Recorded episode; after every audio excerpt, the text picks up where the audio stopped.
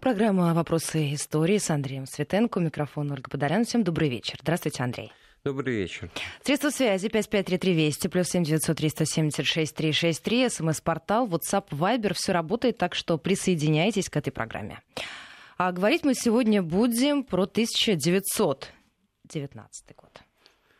Да, события столетней давности, гражданская война, причем вот как раз, э, Оля, этот э, период, э, осень, начало осени 19 года, это апогеи, это пик гражданской войны с точки зрения активных действий на фронте и вообще появления фронтов, потому что события предыдущего, 1918 года, не менее, а, в общем-то, по большому счету, может быть, даже и более революционного, оно по, по другим э, сценариям проходило. Там шла борьба за установление советской власти, э, борьба за то, чтобы ее свергнуть. И, в общем-то, все решалось ну, в крупных населенных пунктах и сельской местности, разумеется, но каким-то образом все-таки вот э, именно война как война с привычными для нас пониманиями, там полки, дивизии, линия фронта, снабжение, так сказать, контрудары или наступление контрнаступление, это все как раз более всего характерно для 1919 года. Тем более, что вот э, даже в советской историографии сложилось такое, ну, с оттенком романтичности э, наименование «Республика в кольце фронтов». Там «Незабываемый 1919» был такой фильм, где главным персонажем был Сталин, оборона Царицына. Он удачным образом как-то обходил э, вопрос о том, что Царицын все таки был сдан. Сталина тогда, правда, там уже не было с третьей попытки. Вот как раз вот сентябрь 19 года, это э, на Южном фронте, значит, белые вот э, овладевают Царицыным. Самое главное, конечно, то, что и во всех учебниках отражено, и я думаю, что где-то даже так осталось на подкорке, ну вот помимо знаменитых имен, там, Чапаев, Щерс, с одной стороны, а с другой там тот же Деникин и Колчак. И, я думаю, там вот рейд Мамонтова по тылам красных, там, кавалерийский корпус Мамонтова. Это вот как раз событие на Южном фронте в реализацию и московской директивы Деникина, то есть наступление на Москву. 31 августа белые взяли Киев – Э, успешно выгнав оттуда петлюровцев, которые взяли этот город накануне. То есть это вообще отдельная большая тема разговора, кто с кем против кого воевал. Э, ну и, конечно, и петлюровцы, и украинские националисты, и Украинская Народная Республика, так же, как и Западноукраинская Народная Республика воевали в первую очередь против э, советской власти, но отнюдь не вместе и не заодно с белыми. И там, в общем-то, было достаточно серьезное расхождение в позициях, потому что э, правительство Юга России, вооруженные силы Юга России под руководством Деникина, они действовали под лозунгом воссоздания единой неделимой России. И петлюровцам было просто предложено сложить оружие, ну, разойтись. Скорее уйти оттуда. Нет, разойтись по домам, просто не препятствовать и сойти, что называется, с политической сцены, и, ну, так сказать, в подтексте присоединиться к войскам Деникинским, то бишь к добровольческой армии. И в этом смысле тоже очень интересный, коль скоро, как сказать, разговорная на эту тему вышел очень интересное различие в отношениях э, деникинцев э, к западноукраинцам и, значит, к украинцам просто, да. То бишь, ну, будем говорить про тех, кто просто это петлюровцы, э, правительство Украинской Народной Республики, а правительство Западноукраинской Народной Республики во главе с Петрушевичем, провозглашенное в начале 19 года в Галиции, во Львове, оно фактически здесь было вытеснено в эмиграцию, потому что на эти территории очень быстренько пришли поляки, воссоздавая, так сказать, свою, так сказать, Великопольшу. Ух, ничего не меняется, вот. да? И получилось так, что вот с точки зрения деникинцев, вот такой вот белогвардейской, может быть, даже и этики, и морали, э, петлюровцы воспринимались как сепаратисты, как э, сторонники, значит, разделения единой, ну, не империи, но республики, во всяком случае, как э, изменники. Ну, слушатели а... пишут, как похоже-то на наше время, а, если да, посмотреть да, на украинские да, очень, события. Все очень похоже, все очень согласен. Я даже не комментирую эти очевидные вещи. А вот западноукраинские силы не воспринимались и не назывались изменническими по той простой причине, что они вообще, эти люди, до революции и до гражданской войны жили на территории Австро-Венгрии. И, кстати, командующим корпусом, который брал Киев 30 августа, генерал Крафс, он был э, генералом австро-венгерской армии. Австро-венгерской армии там смешной, в общем-то, тоже такой показательный нюанс э, событий в Киеве заключался в том, что э, переговоры вели со, стороны, значит, украинцев вот этот генерал Александр Кравс, австриец, пап, ну, папа австриец, мама галичанка, украинка, хорошо, ладно.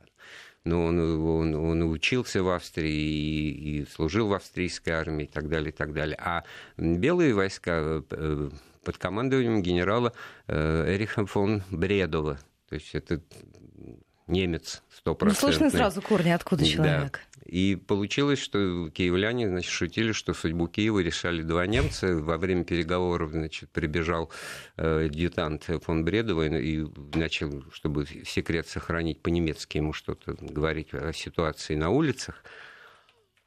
А тот ему глазами показывает, что это не хохлы, там, это тут все тоже тут все для них наш свои. язык понимают. А там получилось уже на Крещатике, вот украинская армия уже парад устроила на Крещатике, вывесили э, желто-голубые флаги, желто-блакитные, а в этот, и, и бросили охранять город от наступающих частей, в данном случае вот фон Бредова, который через э, Э, Днепровские мосты зашли с э, восточной стороны, с левого берега Днепра в центр города, вот, и тоже были радостно встречены киевлянами, и вообще при встрече вот этих освободителей от советской власти там доминировали в руках у граждан трехцветные флаги, бело-сине-красные, вот. А при этом была попытка ну, как-то совместить успех, все-таки как-то надо было выходить из этой непонятной ситуации, и на предложение фон Бредова вывесить над зданием городской думы наравне с желтно-блакитным трехцветный триколор, э, Крафс дал согласие свое. И, в общем-то, минут на 15 вот мир и согласие, так сказать, в, цело... в человецах наступило. Но довольно быстро, значит, сердюки, или, ну, неважно, кто именно, запорожские сечевые, там, стрельцы. Думаю, что в первую очередь, конечно, это вот были отряды петлюровские, петлюровская армия. Они этот э, российский флаг сбросили и, значит, растоптали. Тогда возникла стычка с применением оружия, несколько десятков человек было убито, и вообще, так сказать, праздник превратился в кровопролитие. Но вот на следующий день э, украинские войска из города отступили.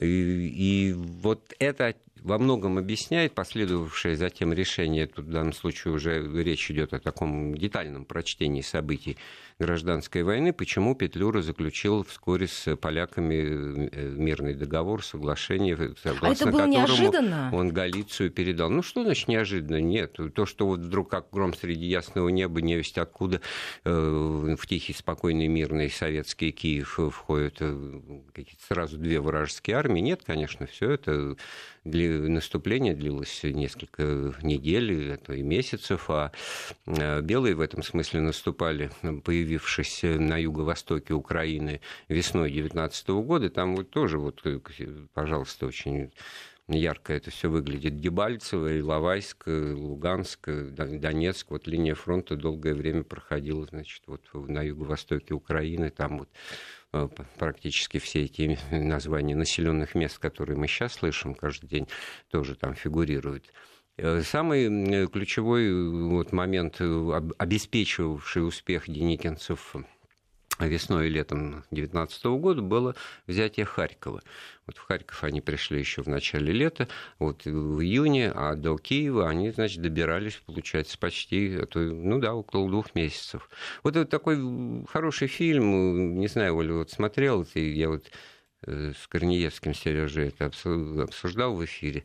Евгения Яновича Становского. Ну, говорит, нет, адъютант его превосходительства. Да, конечно, ну, конечно. вот там же вот все это, в общем, достаточно там атмосфера это поймана там, очень. Вот, вот к атмосфере тоже можно перейти очень интересно. Там же вот одна сцена в приемной у главнокомандующего э, армии там это вымышленный персонаж генерал Ковалевский, прекрасно сыгранный стрижальчиком, но он сохраняет имя отчество реального генерала Вадим Зенон, Зенонович Мак, э, Маймаевский кстати говоря, снятый вскоре за э, безудержное пьянство.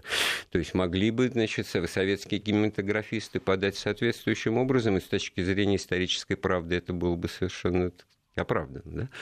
Нет, он там играет такого интеллигентного, доброго, внимательного и так далее, и так далее. Так вот, у него сцена в приемной, где капитан Кольцов, Соломин, значит, обходит э, просителей, посетителей, среди прочих есть какой-то купец, который, значит, хочет э, заключить контракт на поставку в армию. То есть впечатление такое, что вот пришли белые, раз, как вот дощечкой на съемках фильма э, хлопнули, хлопнули да, и все, и, вот, и вернулась старая жизнь с точки зрения вот экономической модели, понятной нам, так сказать, как они это называются, размещено на сайте госзакупок, тендер там и так далее, и так далее и можно только потом выяснять, э, по-честному это или не по-честному, кто кому чего-то. А откуда у этого купца, я не, не помню, что именно, там на поставку фуража, да, если до этого город еще позавчера был советским, и там все было реквизировано, и там была совсем другая модель экономики. Вот ведь что интересно. Тем более, что у нас вот как-то совершенно не учитывается в восприятии прошлого вот этот самый э, момент. А как вот повседневная бытовая жизнь? Ну ладно, флаги-то э, там можно поменять, вот как я рассказал про реальный случай, так вот, значит, на, на ратуше, там, на здании Думы, а как вот в жизни-то расплачиваться какими деньгами. У каждого свои. А нет, оказывается. И большевики печатали керенки, так сказать, нисколько, ничтоже сумняшися. И не, не в каких-то, не в каких-то диверсионных целях. Да, просто это с точки зрения Ну, то есть, получается, что в бытовой жизни у людей ничего не менялось? Ну, как, как не менялось? Ну, каких-то вот глобальных я, перемен не было, нет? Нет, я не к тому говорю, что как раз все очень менялось, и непонятно, откуда у этого купца, э, в каком кармане, значит, эти, тонны фуража, откуда он мог их взять. Э, поскольку речь-то идет о чем? Э, ну, вот как в фильме Чапаев, и Чапаеве тоже надо будет напомнить, что говорить. А белые приходят, грабят, красные приходят, выходит, дело тоже грабят. Это как раз фразу удивительно было слышать в 1934 и далее годах при советской власти из, советского киноэкрана. Да, самая, советского кинематографа. Самая, да, самая горькая, так сказать, истина, которую вдруг ставят на одну доску. Да, я даже удивляюсь, как цензура это пропустила. Но красные приходят не грабят. Красные приходят, они устанавливают революционный пролетарский порядок, согласно которому значит, э, собственность на средства производства отменяется все национализируется. А, и дальше в развитии этого экспроприация излишков э, продуктов производства. Э, Это они изымаются? Они изымаются. И вот Ленин, ничего в этом смысле не кривя душой, открытым текстом писал в своем воззвании, тоже вот от этого периода август-сентябрь 19 года, объяснял, что крестьяне не должны понимать просто, что промышленность разрушена, она стоит, и мы не можем обеспечить ну, адекватный и справедливый товарообмен сельскохозяйственной продукции на на промышленные продукты, потому что промышленность ничего не производит. Почему промышленность ничего не производит? Ленин, э, как ты думаешь, объясняет или нет? Думаю, история умалчивает. Ну вот. Потому что вроде фабрики заводы, то есть фабрики заводом, фабрики рабочим, да, землю крестьянам ре, реализована, но крестьянам-то землю дают в вечное пользование, она национализирована. Это э, мы сейчас понимаем э, э, различия между формами собственности в виде владения или пользования, да, или распоряжения с порядком изменения, так сказать, каких-то функциональных э, принадлежностей земли сельскохозяйственного назначения или жилого, там, или так далее, промышленного, прочее. А тогда-то в семнадцатом году крестьянам только услышали землю крестьянам, все и пошел черный передел, пошел, значит, самозахват всего и вся.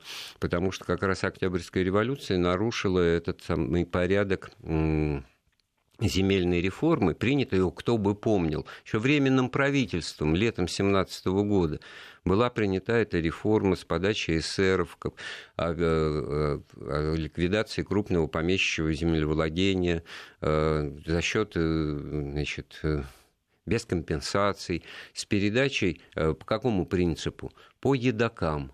Это вот это народный, как это расскажите? Это народный запрос по едокам. Сколько в семье ртов? По такому принципу по будем такому разделять. на душу, на, да, вот кому сколько десятин. Но ведь это, это справедливо с точки зрения, вот это, так сказать, на круг вот, народно, это справедливо. Но тут же сразу, всего, в этом году у меня в семье 7 душ, а, а в следующем, будет году... 8, да, да, в а следующем может 8, а, к сожалению, а в следующем может быть 5, потому что тиф, мор там и прочее, и смерть, и война идет, и кто его знает, да. Поэтому, значит, это всегда надо э, переделывать, пересматривать и какие-то, значит, вносить коррективы к тому, чтобы у кого сколько земли. Тоже неизвестно неизвестно, как бы это стало работать. Это я просто к этому говорю. Другое дело, что э, сработало это даже не то, что один раз, а сработало без всяких вот этих расчетов на едока или нет, самозахватом, потому что вообще все обрушилось в октябре 2017 года. И большевики, образно говоря, к большому грубежу крестьян э, приобщили, и все они, когда перед приходом белых, тоже на измене сидели, потому что а ну как придут и начнут, начнут помещичьи усадьбы, какая-никакая, так сказать, в округе имевшаяся, разграблены, естественно. У кого в доме, у кого стул, у кого пианино, у кого рояль, у кого что, какие-то предметы обихода, это все можно, так сказать, а потом и пальцем найдутся какие-нибудь, скажут, кто участвовал, кто нет. Поэтому это был мотив, Страшно. так сказать, неприятия. А с другой стороны, и Колчак, и Деникин вынуждены были соглашаться, вот это тоже мало кто знает, их постановления, решения, их директивы там, и так далее, и декреты, касающиеся организации экономической жизни на, ну, будем условно говорить, на освобожденных территориях да, от советской власти, они признавали, что все, кто вот засеял в весной 2018 года землю, кто посевы какие-то, они вправе их обработать и получить собранный урожай оставить себе. То, То есть тут это ничего было не по, меняется, ничего трогать не будут? По умолчанию признание того, что невозможно было бы здесь определить, кто захватил, кто отнял, кто чего. Ладно, вот то, что, бы, то, что было с весны по осень 2018 года, то э, за вами остается. А на будущее решим, когда окончательно победим большевиков. Вот такая была позиция, потому что не признать это, и как большевистская пропаганда говорила, вот идет, значит, власть помещиков и буржуев восстанавливают, придут и восстановят. Нет, приходили и говорили, ну ладно, вот что у вас есть, так сказать, в закромах э, фактически награбленного, и большевики это понимают, остается при вас, потому что тогда никакой социальной поддержки у белых бы не было ни у колчаковцев, ни у деникинцев. Мы сейчас прервемся, новости середины часа, сразу после вернемся в программу «Уроки истории».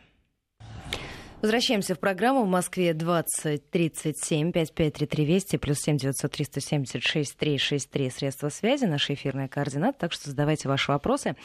Андрей, давайте вспомним с вами еще про один фильм. Вот мне сейчас напомнили. И как-то картинка сложилась. «Белое солнце пустыни». Ну, вот этот фильм, э, прекрасный первый советский вестерн, да, он, пожалуй, единственное, что многие знают и представляют себе о гражданской войне применительно там, к Средней Азии, к Закаспийскому фронту, который как раз вот в 19 году определенную роль играл.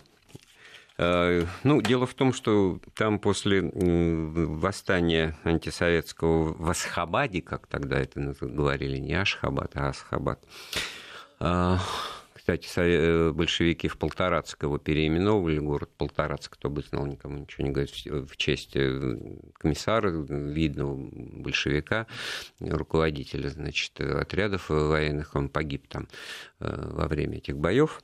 Так вот, там что получилось э, на Закаспийском фронте? Э, ведь э, тоже вот не показано, к сожалению, в фильме «Белое солнце пустыни». Там действовала дружина крестоносцев со стороны белых. Это были довольно странные такое военизированное образование, созданное из беженцев с Поволжья.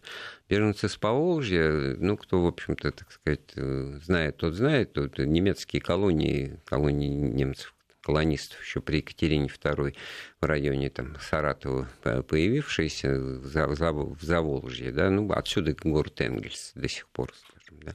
Остался. А, да, как столица автономной республики немцев по Волжье, созданной значит, советской властью, и потом благополучно в 1941 году ликвидированы без, так сказать, надежд на восстановление, ну, уже по вполне понятным причинам, тоже как бы показатель отношения Сталина к национальностям в целом, да, смотри дальше депортации целых народов э, по итогам, так сказать, их поведения в годы оккупации. Хотя в каждом народе есть свои подлецы, есть свои герои, есть свои нормальные люди, там толстые, тонкие, умные, бедные, богатые, в общем, так. Как сейчас говорят, в крупную клетку. Да. И нет. Так вот, э, в ситуации на Закаспийском фронте очень интересно обстояло. Там, конечно, никакой определенной линии фронта не было и быть не могло. А воевали вдоль полосы Среднеазиатской железной дороги, вокруг ну, Красноводска, вокруг значит, оазисов с водой, и вот э, того с намеком на Аральское море значит, э, место, в котором Верещагин не заводи баркас.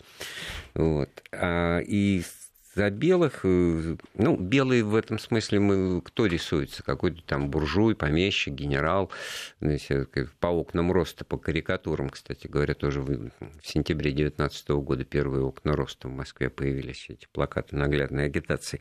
Так вот, э, это было правительство эсеровское, это было такое ну, социалистическое, умеренное по, по взглядам политическим, и, может быть, во многом поэтому им удалось э, сколотить даже и по помимо вот этого экзотического отряда э, крестоносцев, э, ну, так просто это некая, так сказать, религиозная составляющая была просто прописана был еще у них в активе и рабочий такой полк, который из железнодорожных рабочих состоял, Э, Кызыла – это тоже вот намек на то, что ну, русификация Средней Азии она осуществлялась с момента вхождения. э, всей Средней Азии в состав Российской империи.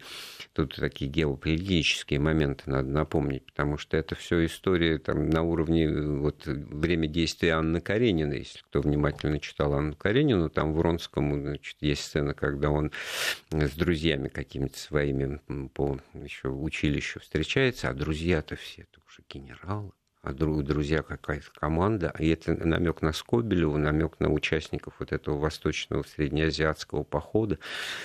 Вот. И в этом смысле речь идет о том, что результатом этого освоения и строительства железных дорог было появление ну, ну, не просто цивилизации, так, чтобы никого не обижать, ну, появление какой-то, э, ну, другого мира и других людей, то есть э, там прослойка этнических русских составляла не только выходцев из казаков, да, но и вот этот городской пролетариат и горожанство с точки зрения э, ну, чиновничества, администрации и прочее.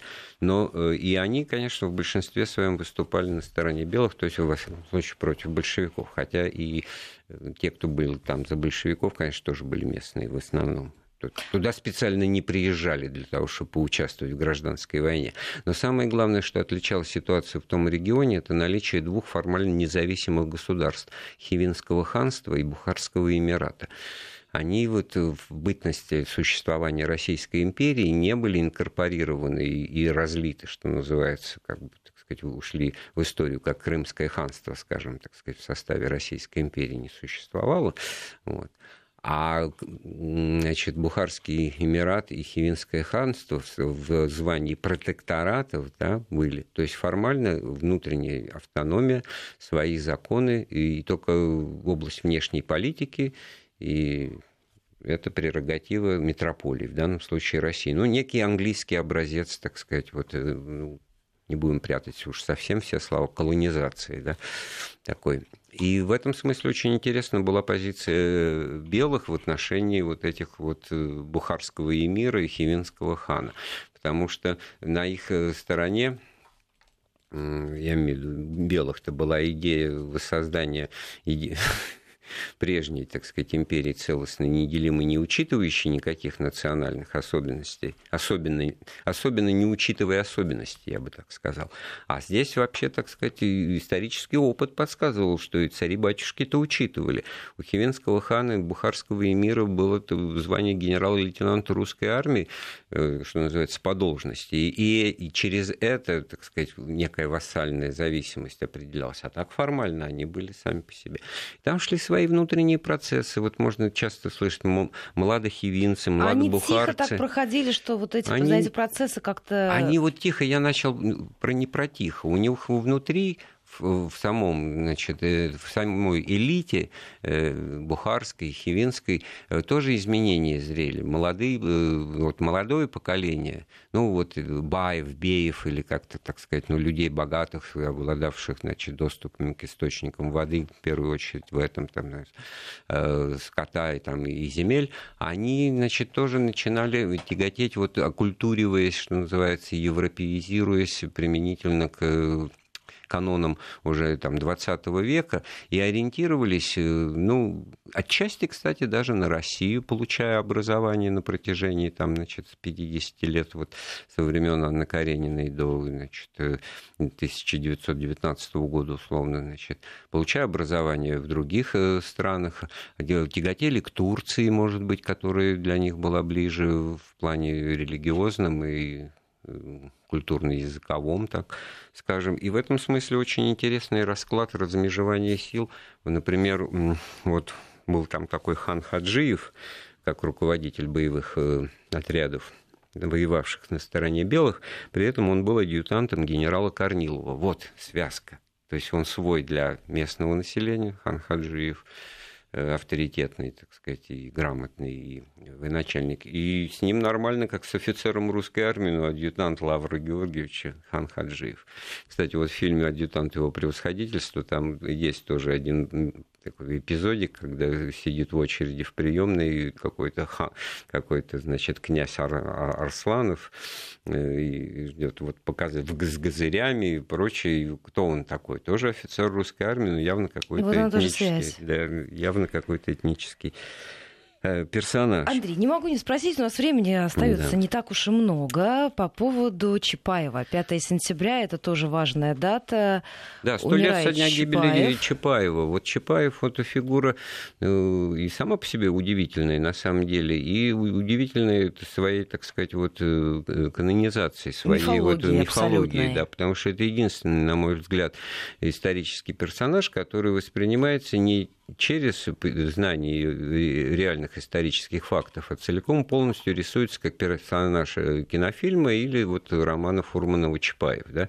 Потому что ну, все другие исторические личности, там Екатерина, Сталин и прочие, они, конечно, о них тоже много написано, но по-разному. Это как бы, так сказать, прочтения разные бывают. Кто-то верит в одно, кто-то в другое. Кому-то приятен такой вариант портрета. А здесь исторические реалии, ну, просто не, не могут уже пробиться через вот эту вот... Э, я не скажу, что постарали, я скажу, что просто под э, э, образ цельный, стопроцентно, так сказать, логически Но это дошло, выведенный. мне кажется, до такой степени, что я не помню, может быть, лет или пять или семь назад я случайно каким-то образом обнаружила, в каком возрасте был Чапаев, и в каком ну, возрасте да. он ушел из жизни. Ну, Это вот. же совсем молодой Конечно. человек, вот. которому слегка за 30, а, насколько а, я возраст помню. возраст Христа, ему был 32 года. А уже кого не спроси, как вы думаете, значит, он там Анке и Петьке рассказывает, какая вот победим белых, какая начнется замечательная жизнь, ну, типа того, и что вот я-то уже ста... жить очень да, много старый лет. не доживу.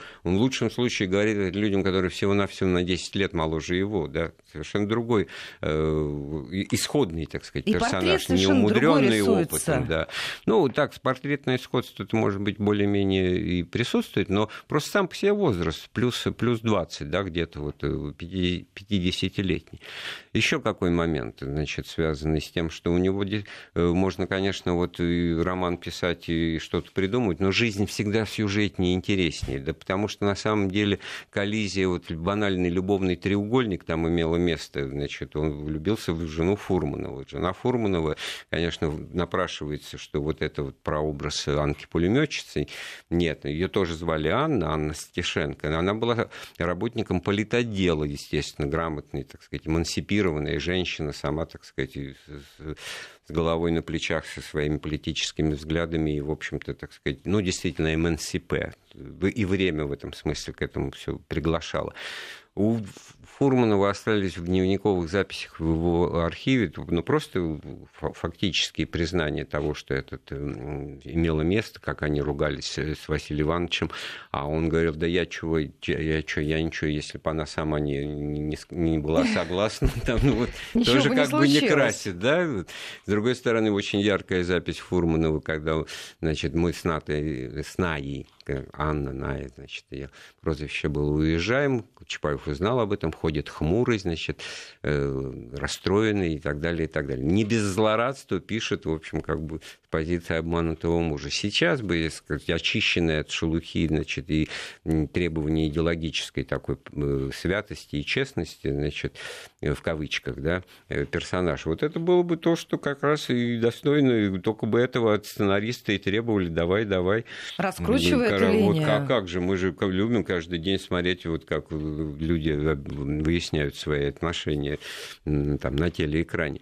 И при этом самое интересное, что вот у Фурманова есть эта запись о том, что я вот пишу, как подать, думаю, как подать э, образ Чапаева, подать его со всеми человеческими грехами, со всей человеческой требухой, со всеми вот сложностями, или сделать образ фантастический, то есть такой вот, вот слово фантастический, вот само по себе вот раскрывает смысл. Во всем правильный, как, как икона. Идеальный, да? конечно. Да, думаю, что надо Идеальный сделать герой. первое, да. А в результате, значит, получилось почти что второе. Но Конечно, вот тот факт, что вот эти версии гибели сами по себе живы, и никто, ни одна из них не находит документального подтверждения, потому что тело не найдено, а не найти тело, в общем-то, это достаточно странная вещь, потому что те же белые э, обещали награду за предоставление тела Чапаева. Никто не предоставил. Почему, значит? Значит, утек, убег, значит, все-таки куда-то скрылся. А ходили вывел. такие легенды долго? А какие легенды? Они, так легенды в чем заключались? Я, мне рассказывали фурманисты, значит, где-то на рубеже 60-х, 70-х годов был один уральский краевед, сын э, красноармейца Короткого, который погиб вот в этих вот боях из Албищенска, когда белые неожиданным рейдом окружили штаб и службы. Там не только одну избу, вот как в фильме показано, там 2000 ну, человек было как минимум, и вновь набранные э, красноармейцы, и штабы, и комендантская рота, и прочее. В общем, народу было много э, которые могли бы защищать Чапаева, но застигнутые врасплох, он только с сотней бойцов действительно к реке э, отодвинулся, организовал хоть какую-то оборону, а потом через реку кто-то переправился, а Чапай, Чапаев нет. Можно было выяснить по горячим следам, что с ним случилось. Но вот решили вот это донесение, что утонул хотя были свидетельства венгров-интернационалистов, это вообще, что они его, он умер во время переправы, будучи раненый, но на том вот другом берегу, азиатском, или как бухарском они его называли, этой реки Урал, это место, значит, от Гурьева, между Гурьевым и Уральском, это север, северное Прикаспие, к северу от Каспийского моря. Там и его и, и захоронили наспех в камышах, значит, заметив там, приметив место или-или. Но река изменила русло потом, значит, и, и вообще как бы поисков э, никаких никто толком не вел. Еще одна интересная деталь. В 26 году газета «Правда» вдруг сообщает, что арестован такой-то, такой-то, значит, бывший царский э, офицер, Который казачий офицер Мирский, да? Да, за то, что он участвовал в расстреле Чапаева. Вот этот вот краевед Коротков, он, значит, со слов отца доказывал, что были привезены тела, значит, расстрелянных Чапаева и его соратников в Уральск и захоронены, значит, на кладбище около церкви. Но церкви уже к тому времени не было, кладбища не было, было на этом месте жилые кварталы, значит, пятиэтажек стоят. И, в общем, лишнее это все, лишнее об этом говорить. У этого человека начали, значит, просто э, затыкать рот и объявлять чуть ли не сумасшедшим городским, потому что он пытается какую-то, значит, вот другую, прав, другой миф, один миф другим. Ну, вместо того, чтобы как-то нормально это все обсуждать, выслушивать и делать выводы на основании того, что, так сказать, надумано, а что фактически... Андрей, скажите, а вот когда вот этот самый миф нет, неправильно скажу. Рождение легенды. Когда началось? Вот я не знаю. Мне это показалось, что когда, э, вот когда вал анекдотов вдруг э, чапаевских, да, это уже как бы второе прочтение. Но в середине 30-х, да, наверное, первая волна вот этих самозванцев, разъезжавших по городам и весям на манер там, детей лейтенанта Шмидта, это, это вообще было явление не случайно, ведь Ильф и Петров ничего, так сказать, не придумывали, они вообще по газетным филитонам это все писали, по, по реалиям жизни. Но вот просто с выходом фильма, значит, получился вот э, такой, э, значит, феномен интереса, потому что с точки зрения художественности это, это тоже один из первых звуковых фильмов, казавшийся динамичным, с интригой, с сюжетом, и потом, потом, в общем-то, с трагическим финалом, не какой-то такой надуманный, притянутый за уши шитый белыми нитками хэппи-энд и агитка, да, все таки гибель героя – это высокая трагедия, да, гибель главного персонажа. И это вот, наверное, вот это обстоятельство тоже Чапаева как бы из круга других э, героев э, выделила и такую, так сказать, легенду породила. Ну, это вот знаменитое известное, что ходили по много раз, ожидая, что, может быть, на этот раз выплывет. Да? Не случайно первый киносборник 1941 года после нападения гитлеровцев на Советский Союз был вот именно этому сюжету посвящен, как бы в продолжении фильма вот выплывают, вот ему бурку на на, на, плечи, на плечи, значит, скидывают, ну что, а немцы говоришь? Ну, вперед, да. Вот. А потом, значит, в, в хрущевскую оттепель вот этот вот и далее – брежневские времена вал анекдотов, в которых он, ну, действительно, да тоже, если разобраться, ну, по-доброму, такой вот народный тип, там, типа Иванушки-дурачка, в общем, как, может быть, глупости, не глупости говорит, но на самом деле вот, э, вот это вот хитреца, это народность, это, ну, какая-то, ну, не знаю, непартийность, да, какая-то, значит, э, самостоятельность. Это то, кстати говоря, что отмечалось и всегда в нем, потому что он пришел в большевистскую партию, в фильме-то он спрашивает там, а кто, а Ленин за кого, так как будто не знает, за большевиков или за коммунистов, там что-то такое. На самом деле он был членом РКПБ э, 17 года, но пришел туда через э, он сам это писал, Василий Иванович. Сначала мне один умный человек наладил в, в кадеты конституционные демократы. Оттуда я перешел к эсерам, поэсерил немножко, значит, увидел анархистов, которые очень решительно и смело действовали. Думаю, вот анархия, это действительно мать порядка.